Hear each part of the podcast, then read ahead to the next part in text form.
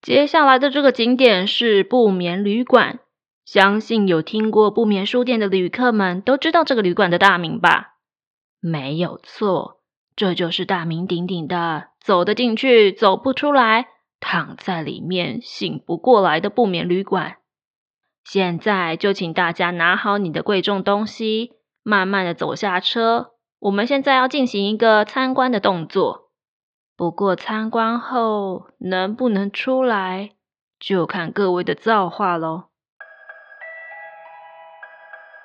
今天这一集感谢 Tobomo Virus 病毒大大的授权，病毒大也是我在 PTT Marvel 版上面非常喜欢的一位创作者，他的文字应用技巧非常好，通常会利用 PTT 的特性排版或者是类型文的特性。隐藏各种线索和伏笔，让人在阅读中发掘出各种乐趣。如果你听完今天的故事，喜欢这样子的呃清晰流畅文笔，超级推荐你们到 PTT Marvel 版上面找他的文章来看哦。那么今天的故事就开始喽。旅馆遇到的诡异两三事，我在这个版上潜伏许久。看了很多精彩的旅馆故事，基于一些个人的理由，我觉得我也可以来分享一下自己的经验。跟很多真正恐怖的经历比起来，我所遇到的这些事情或许不算什么，有些我自己的加油添醋和脑补，也不能说是完完全全有发生的经验，只好写创作。不喜欢创作的人就请自行左转哦，拜托拜托。从以前开始，我就是一个粗线条的人，就连国中毕旅去叉叉町度假村住了一晚，同行的朋友绘声绘影的说，昨天晚上有什么黑影啊、水滴声啊、女人的叹息之类的，我还是睡得香甜，一觉到天亮。说真的，我有点庆幸，他们居然没有发现晚上最吵的声音是我的鼾声啦。我爸妈都说我的鼾声像打雷。嗯，当然也有可能朋友们只是不好意思明说而已。但是麻瓜如我，长大之后也遇到过一些奇怪的事情。大概是因为生性喜欢旅行的缘故，妈妈常说我出门就像丢掉，回来就像捡到。一个女孩子到处趴趴走，也不知道怕。大学毕业开始赚钱之后，一有机会就背着背包四处旅行。而且因为经济不宽裕，我常常选便宜的旅馆。有时候便宜的旅馆就算没闹鬼，本身也够像鬼店了。还记得去屏东时住的一家民宿，房间浴室的浴缸居然破了一个大洞，难怪住之前老板问说有没有要泡澡，我说没有，他还很热情的说我远道而来，帮我打个折。原以为老板人真 nice。结果我看到那个洞，想到那个便宜到不合理的价格，也就只好摸摸鼻子就算了。结果那天晚上浴室吵得要命，想说只有洗澡的时候不能泡浴缸，没差。可是到了晚上，浴室居然传出呼呼的声响，好像风声。我搞不懂浴缸破洞为什么会有这么响的风声呢？而且风声很尖锐。仔细听，很像一个女孩子的哭声，又像是断断续续的呻吟声。如果胡思乱想的话，真的会把自己给吓死。哎，我只好用被子把头蒙住，蒙了一会儿，在被子里面听到厕所门被风吹开的声音。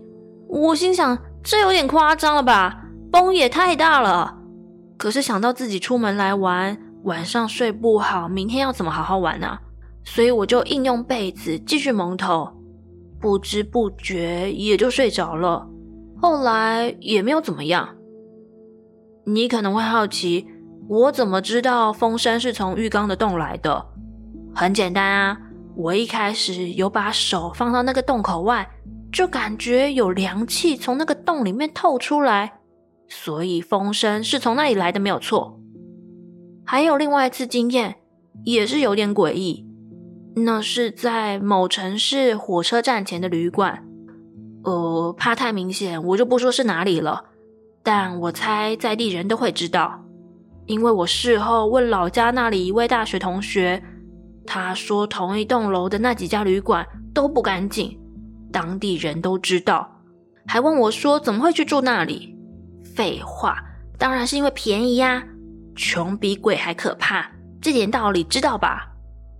我入住的是八楼那栋旅馆，旅馆占了八楼和九楼两层。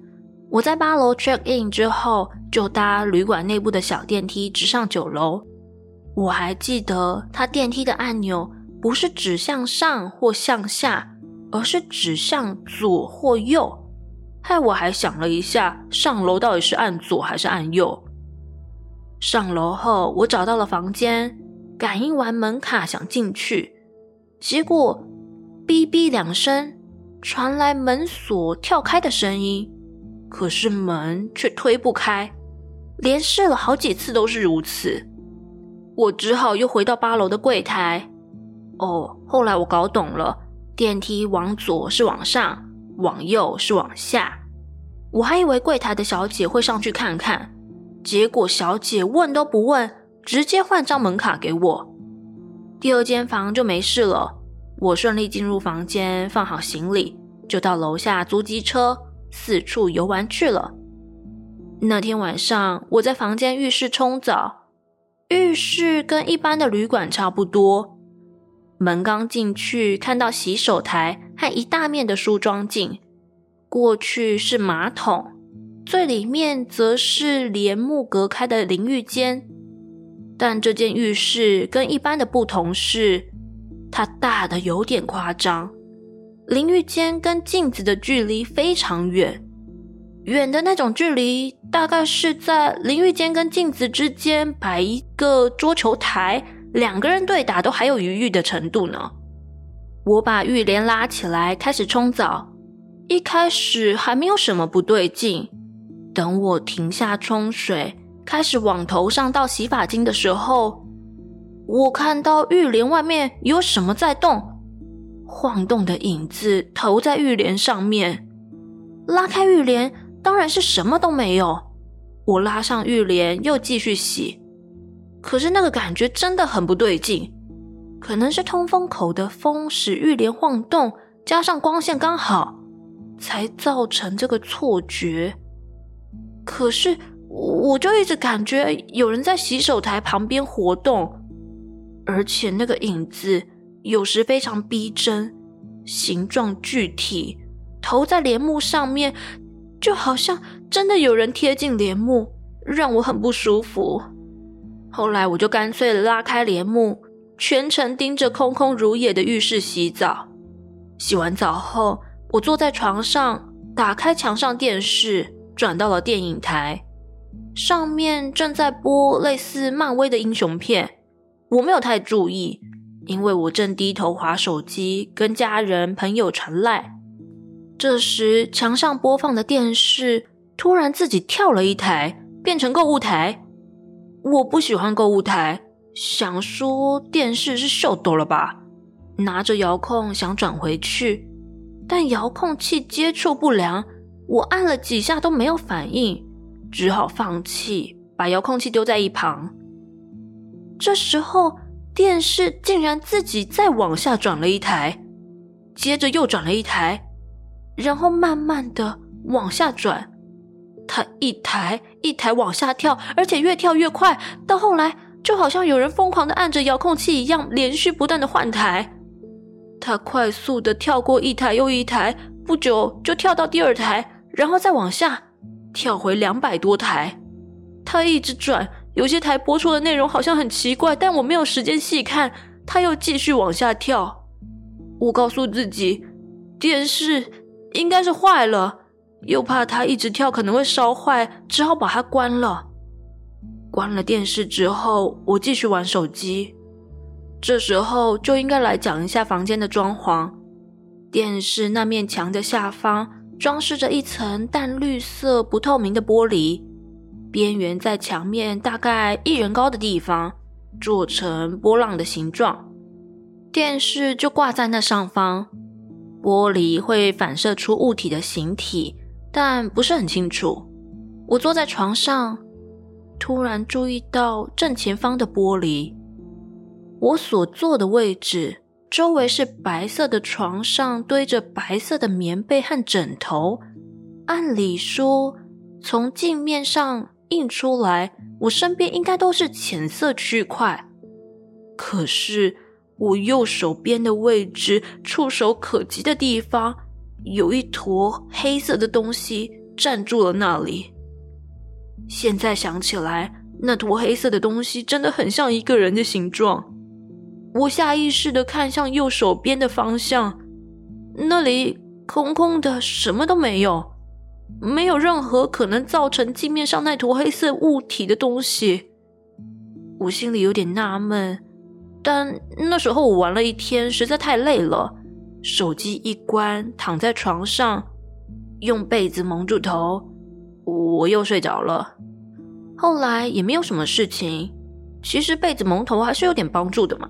我猜，以上的这两件事情算是我先前遇到过稍微奇怪的事。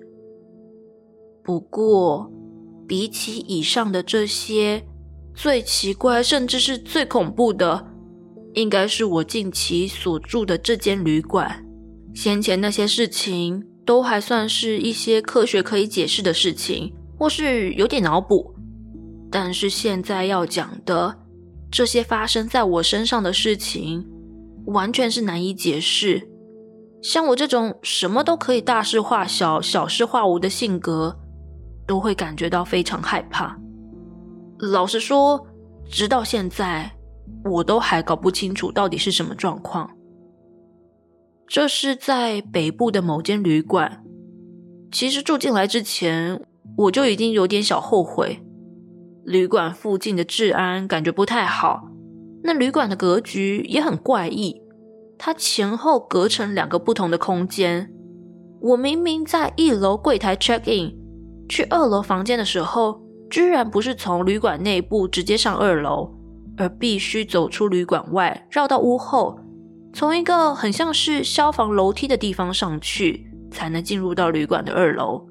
进房后，我发现房间有个小阳台。我看了一下，总觉得这里很容易遭小偷。白天出门的时候，我把所有的钱和贵重物品都带在身上。但这里的地点真的很不错，离夜市、车站都很近，又便宜。唉，实在是没有什么好闲的啦。但入住的第一天晚上，怪事就开始发生了。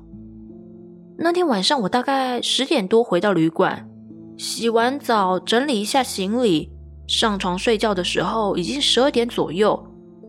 晚上我睡得不太安稳，原因是外头的巷弄内一直有人在讲话，那讲话的声音不大。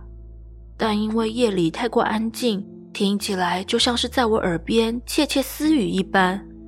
这时候被子蒙头那招就不太管用了，因为那天晚上比较闷热，而且冷气一开，声音大得像牛叫，还很不冷。我只能吹电扇，无法用被子蒙头。但不知不觉间，我也就慢慢睡着了。到了半夜。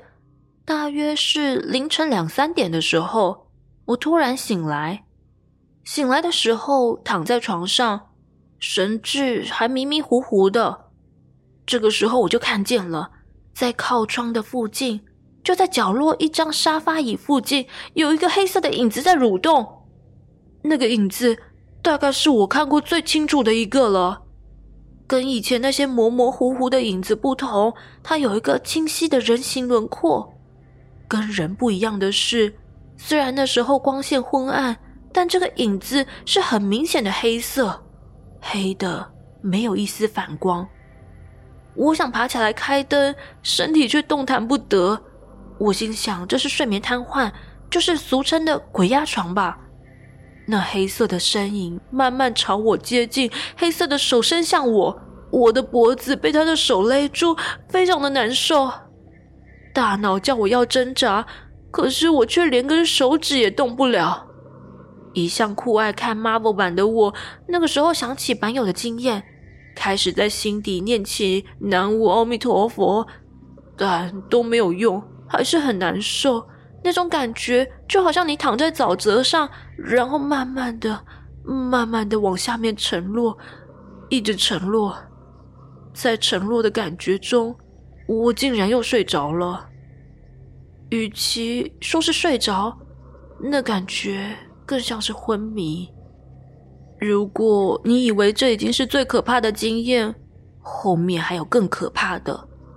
昏迷了一阵子，我又再度醒来，天竟然还是黑的，可见我只睡了一下下，但感觉好像很久了一样，生理时钟都乱掉了。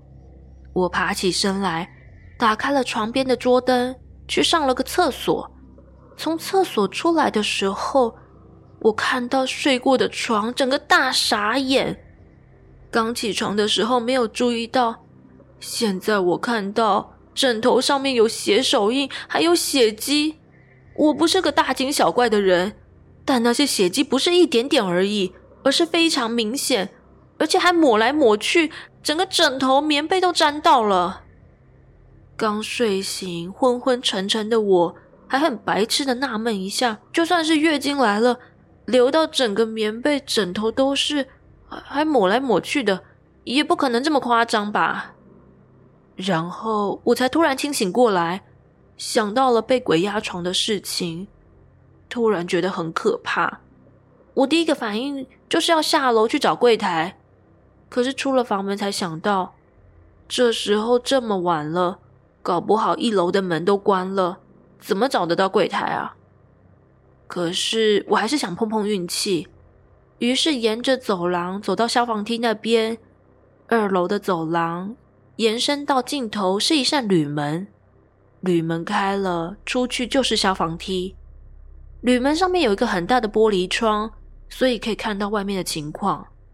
铝门外面站了一个人，隔着玻璃可以看到，那个人头发很长，遮住脸，身上穿着怪异的白色洋装，那个洋装是长袖的，没有什么腰身，好像是个女生。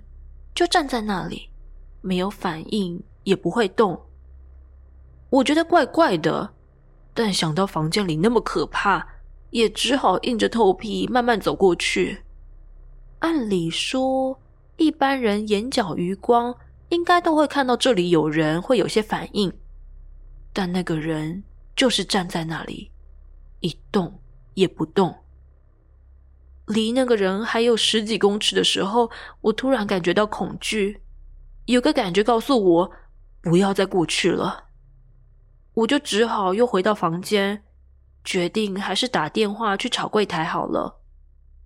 结果我回到房间，推开房门，开了灯，这时候我看到床上什么都没有，空空白白，干干净净，除了睡过的地方有点皱。其他一点异状都没有。我跑去摸了摸棉被、枕头，把它们都翻了一遍，真的是干干净净。刚刚那些好像是幻觉，什么都没有。难道刚刚全都是幻觉？不对，我不是神经兮兮的人，不会自己吓自己，是真的看到了。但话说回来，我这辈子的睡眠都超好的，鬼压床还是头一遭。现在再发生什么怪事，好像也不稀罕了。既然床铺干干净净，也没有理由找柜台了，只好躺上床，不知不觉便睡着了。这一睡又睡得不错，隔天早上起床，基于穷逼鬼可怕的理由，我说服自己，昨天晚上可能是太累了吧。才会做这些噩梦，于是便把这件事情忘了，高高兴兴的跑出去玩。我玩了一整天，回到旅馆的时候，不知为何看见破旧的消防楼梯，心情突然变沉重了起来，瞬间心里闪过是不是该换旅馆的念头。不过这里真的很便宜，地点又好，因此虽然心里考虑过。也只是想想就算了。我洗了澡，躺在床上玩了一下手机，便关灯睡觉。这天睡得比较早，所以睡到半夜的时候醒来一下，我躺了一下，没有再睡着，于是伸出手想拿床边桌上的手机看时间。这一摸，我摸到了一个东西，冰冰凉凉的，但摸起来很像人的皮肤。我又伸手摸了摸，这次摸到了头发，我瞬间又清醒了，从床上弹了起来。在床的另外一边躺着一个人，虽然看起来像人，但身影十分暗淡模糊。除此之外，就是普通男人的身影。但出现在这里一点都不普通，身上穿着蓝色的衣服，背对着我躺在床的另外一侧。我站在那里，睁大眼睛，心跳得好快，觉得好可怕。直到这个时候，我还反应不过来，想说怎么会有变态跑进来。这时候，躺在床上的那个身影开始活动，他缓缓的转过身，我简直害怕到了极点。冲向玄关，打开了灯，开了门就想冲出去。我冲出去之前，我又回头看了一眼，没有了，不见了。这一次我又看到了，而且我还摸到，但它又突然消失了，什么都没有。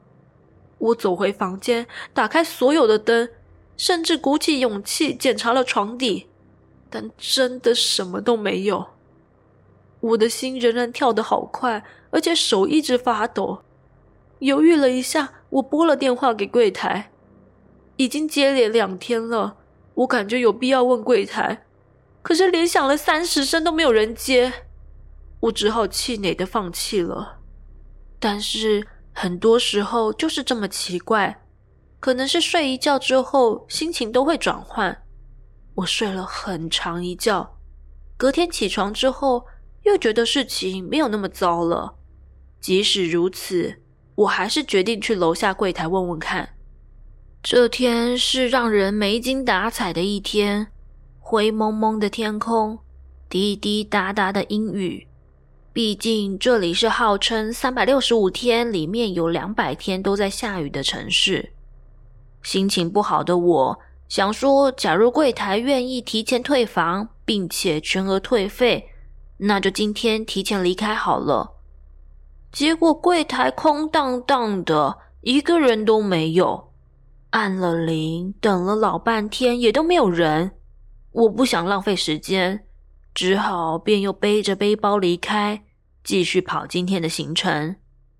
但今天玩得很不开心，总觉得好像无论走到哪里，背后都像是有双眼睛窥视着我。我骑着摩托车到一处瀑布秘境去探访，在池潭边欣赏由天空坠流而下的瀑布时，眼角余光看到瀑布的边缘有个白色的身影，很像前天晚上旅馆外面那个长发女子。定睛一看，却又不见了，但心里已有股压迫和窒息的感受。虽然很想离开。但又舍不得把住宿费用白白送人，况且我是不玩到最后一秒钟绝对不回家的那种人。就这样，抱着种种矛盾的想法，到了晚上，我竟然又回到旅馆了。早早洗完澡，我打开床头灯，打算开着灯睡到天亮，而且我把手机闹钟设在五点半，这样就可以早点起床。早点离开。可是睡到半夜，我又醒过来了。醒来的时候就觉得不妙，灯熄了，房间一片漆黑。伸手到床边去开灯，开了两三次都打不开，电源好像被切断了。我只好爬起来，到厕所旁边的墙面去打开房间的主灯。开完灯。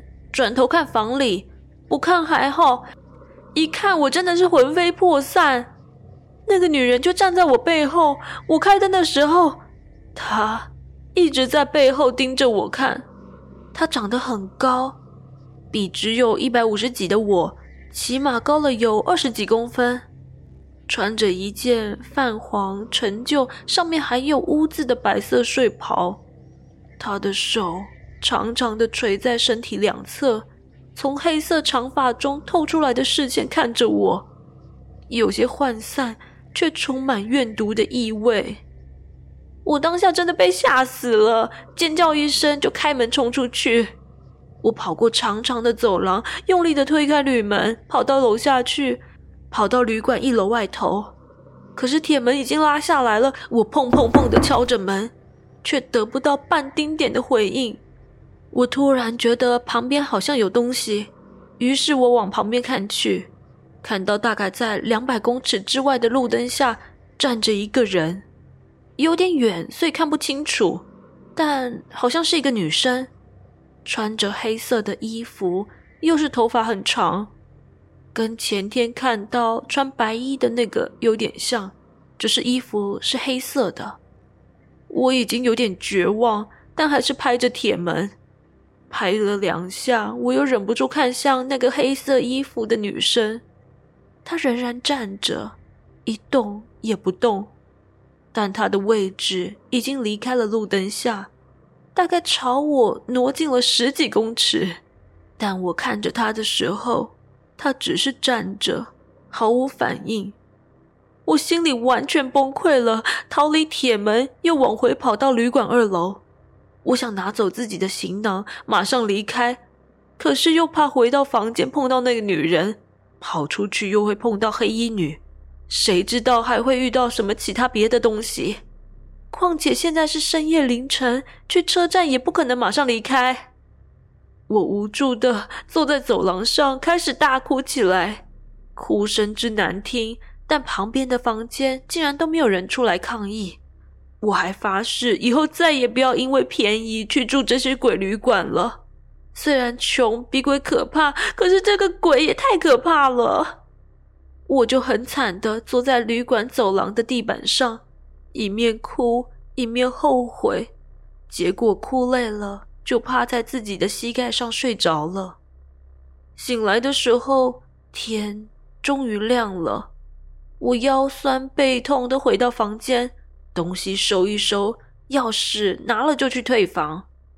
奇怪的是，钥匙明明只有一套，但我在床头桌和梳妆台各看到一副一模一样的钥匙。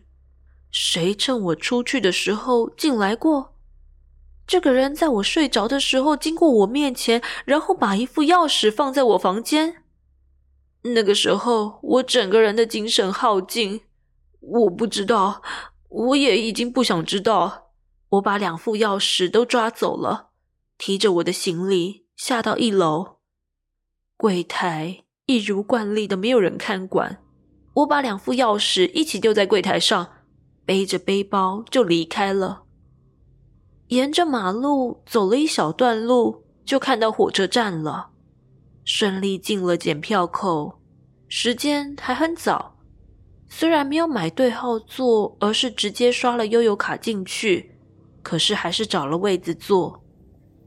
我太累了，虽然一直提醒自己不要睡着，以免待会会有人来赶，但后来还是忍不住困意睡着了。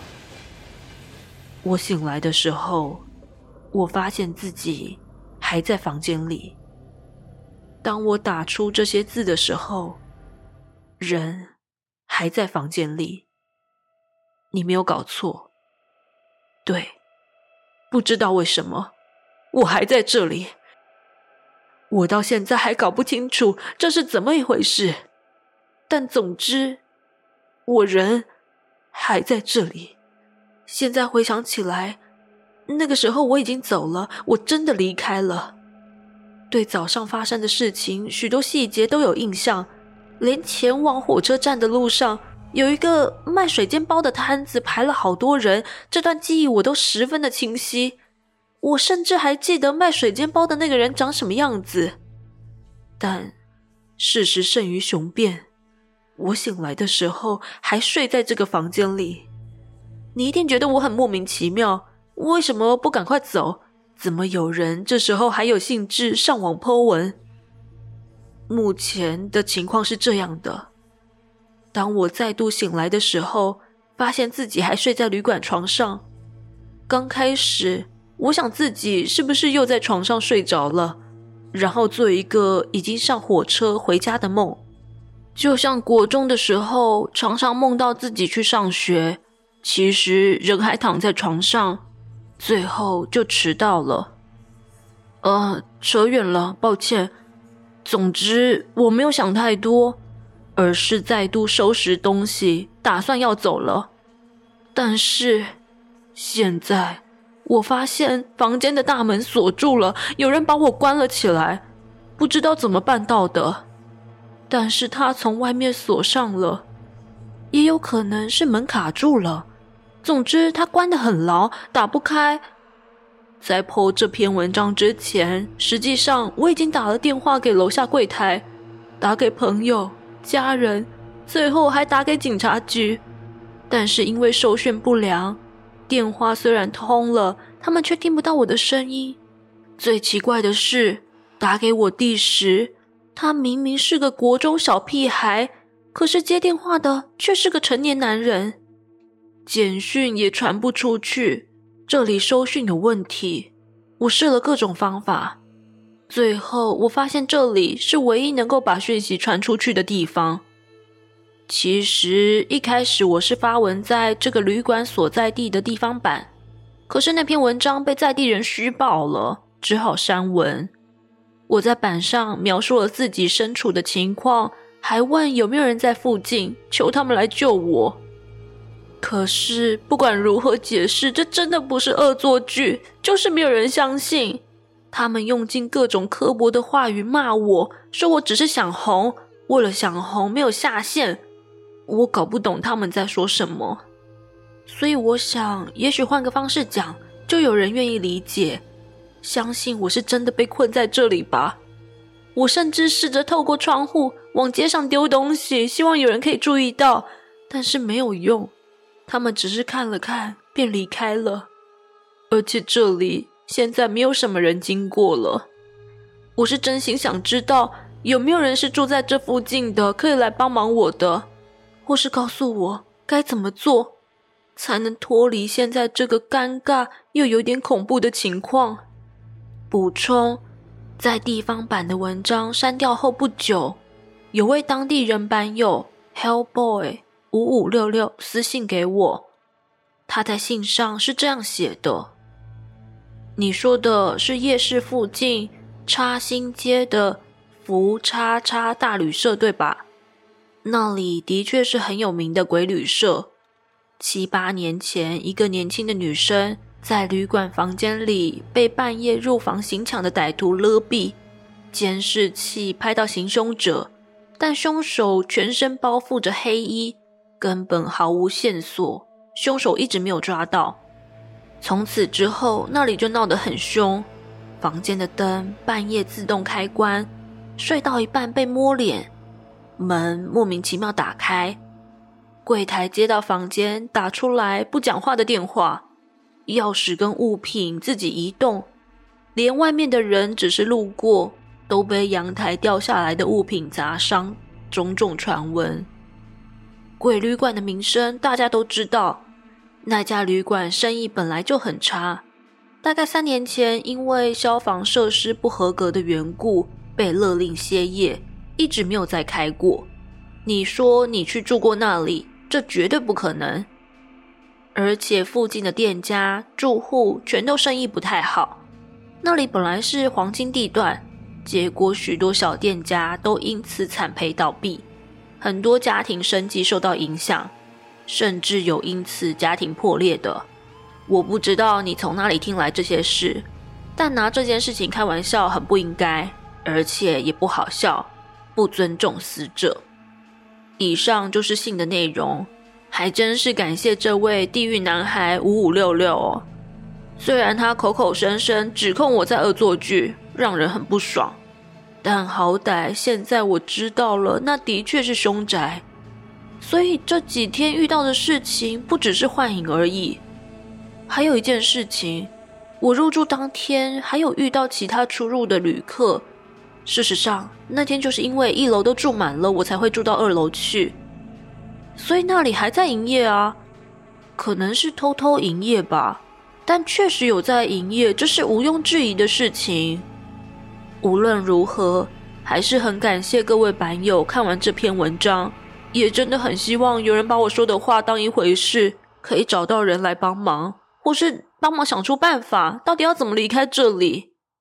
我发誓，如果可以离开这里，这辈子绝对绝对再也不要为了省钱去住这些诡异的便宜旅馆了。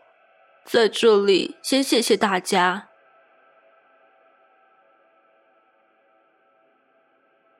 好啦，这篇故事就到这边结束了。不知道各位听众有没有听出端倪呢？没有错，主角他其实就是 Hellboy 五五六六在信中所说的七八年前就被歹徒勒毙的背包客。他并没有发现自己身亡，也走不出这间旅店，进而成为逗留在旅店里面的地缚灵。没有人的柜台其实是因为阴阳两隔。多出来的钥匙和睡在旁边的男人都是后来的旅客，而黑衣服及白衣服的长发女子，在作者的设定里面其实是黑白无常的概念，大概也就是因为主角逗留在此，这间小旅馆才会变成闹鬼圣地吧。这样的设定其实让我想到非常有名的《神鬼第六感》，还有美国恐怖故事的第一季的剧情呢。病毒大真的非常善于利用这种类型文玩出新高度。这次就是用这种论坛求助文写出一篇似真似假的创作故事，非常的有 No Sleep 的风格哦。